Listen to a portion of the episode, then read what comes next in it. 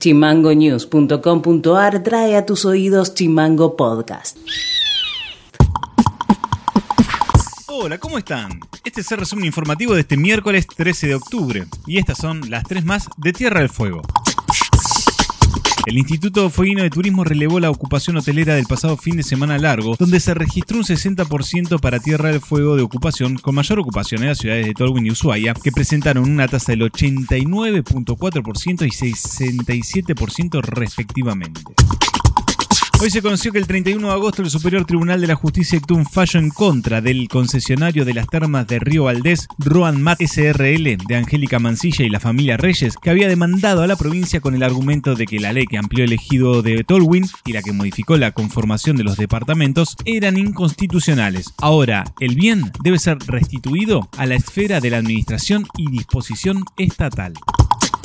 La empresa GDS del grupo Newsan fue la encargada de cocinar la paella en el 137 aniversario de la ciudad de Ushuaia para 12.000 personas, la que fue distribuida en forma gratuita. Para ello se utilizaron 2.4 toneladas de frutos de mar, mejillones, langostino, calamares y cholgas, 600 kilogramos de verduras, cebollas, pimientos y arvejas, 600 kilogramos de arroz, 600 kilogramos de pechuga de pollo. Todo eso para la cocción se usaron 10 paelleras de 1,50 m por 20 centímetros de alto y trabajaron 50 cocineros.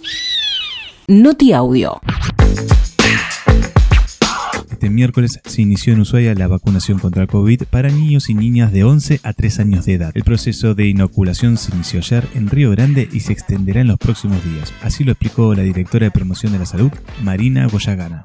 En el día de hoy, miércoles, comenzamos en Ushuaia a vacunar a la franja etaria que va de 11 a 3 años. En el día de miércoles, jueves y viernes vamos a estar vacunando a todos los niños de 11 y 10 años. Recordemos que fueron convocados a través de la escuela. Nosotros venimos trabajando con educación, ya le pasamos los listados y cada escuela tiene un turno para poder organizar esos horarios. Esos turnos fueron informados a las familias, así que se están acercando el niño con el adulto responsable, quien debe firmar el consentimiento y lo acompaña en el proceso de vacunación para recibir su primer dosis de Sinopharm. Y además estamos completando el calendario de vacunación de los niños que recién cumplen 11 años o de los que tengan algún esquema atrasado, así que también estamos haciendo esta doble tarea, quizás en algún momento es un poco más lento el circuito, pero porque estamos completando las vacunas de los 11 años también. La editorial de Chimango. En plena pandemia, el 30 de junio del año 2020, el gobierno nacional promulgó la ley de alquileres. A un año esa sanción, la oposición, entre ellos el candidato y actual diputado Tito Stefani, quieren derogarla o modificarla, obviamente a favor de los propietarios, los grandes dueños. El resto de las personas oprimidas por la angustia que se renueva cada renovación de contrato les importa un carajo. Al cumplirse el primer aniversario de la ley, la Federación de Inquilinos Nacional sacó un crítico documento con el apoyo de las firmas de universidades, políticos, intelectuales, organizaciones y dirigentes sociales. En él dicen que, en estas décadas, desde el 80, la Argentina experimentó un fuerte proceso de inquilinización, momentos en que la construcción, pública y privada, alcanzó niveles históricos. Cada vez más personas acceden a la vivienda a través del alquiler, aun cuando la construcción especulativa, desanclada de la demanda habitacional, multiplicó los inmuebles inútiles, vacíos o deshabitados, se naturalizó la dolarización de la vivienda y el precio del alquiler incide como nunca en los ingresos de los inquilinos. O sea, cada vez hay más inquilinos y menos propietarios con más propiedades. Dicho eso, en esta pequeña aldea soñada, Ushuaia, esa ilusión de los años 60 varios gobernantes de la isla, se convierte en un juego del calamar para una gran parte de sus habitantes. El momento de alquilar. Si apareciera una tarjeta con los símbolos de la PlayStation con la promesa de un alquiler bueno, bonito y barato, más de uno se suma, aunque deje su vida en ese juego. Ese es el extremo que la rentabilidad de la tierra tiene en nuestra ciudad. Esa burbuja la perpetraron varios de los pioneros y pioneras fueguinas, entre ellas una de las candidatas, siendo gran propietaria de locales comerciales de alto costo de alquilar. En el 2020, en plena pandemia, el gobierno provincial destinó parte de la deuda Bertone, los 200 millones de dólares que tenemos que pagar todos y todas, al programa de recuperación económica y social, el llamado Progreso. Entre los ítems que el gobierno subsidiaba a los locales comerciales era el del alquiler. Hasta 50 mil pesos se ha destinado para ello plata para pagar el alquiler de personas que cuentan con más de un alquiler de locales, o sea, no estamos hablando de jubilados o jubiladas que alquilan un departamento para tener un extra. hablamos de pagar ganancias de especuladores, de personas que especulan con los precios de los alquileres cada seis meses, incumpliendo la ley e instando a no cumplirla. La locura en esta ciudad de 137 años nunca aflojó, tanto es así que las explosiones demográficas que vivenciamos desde la 19640 hasta ahora nunca han tenido respuestas acordes.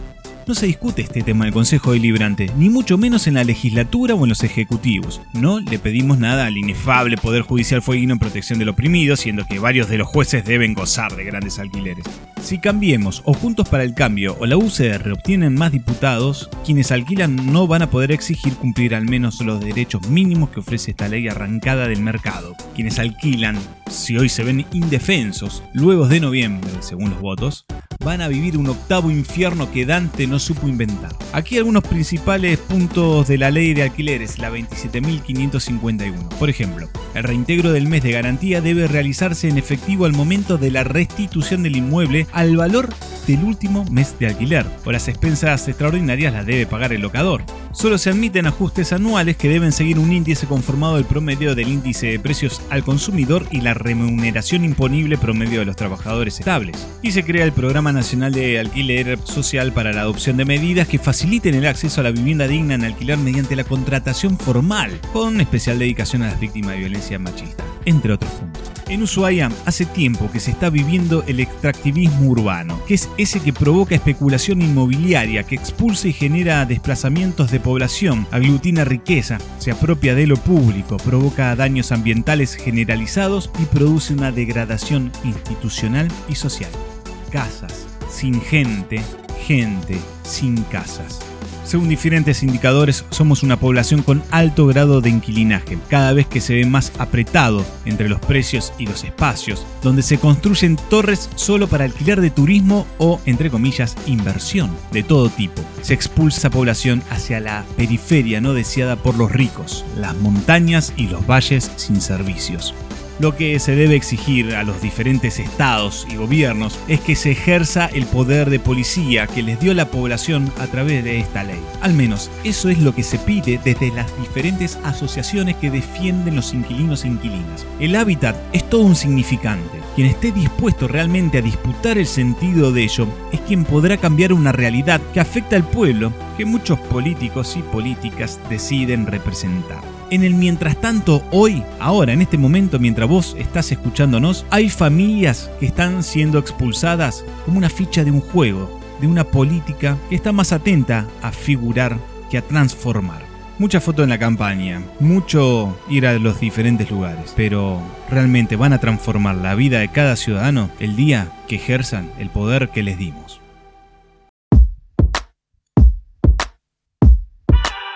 Y esto ha sido todo por hoy. Seguimos en Spotify como Chimango News y escribinos vía WhatsApp al 2901 6506 66. Nos reencontramos mañana. Chao.